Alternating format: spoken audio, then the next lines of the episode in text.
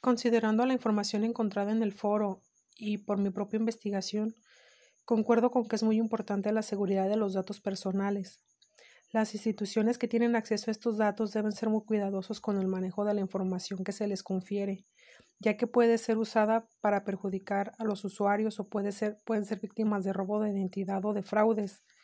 También es cierto que es necesario para algunas aplicaciones acceder a estas informaciones, pero en esos casos nosotros debemos de ver qué aceptamos y a dónde ingresamos nuestros datos. Es una relación simbiótica que se ha dado con el desarrollo de las aplicaciones y de las tecnologías y que al final debe ser para beneficio de ambas partes.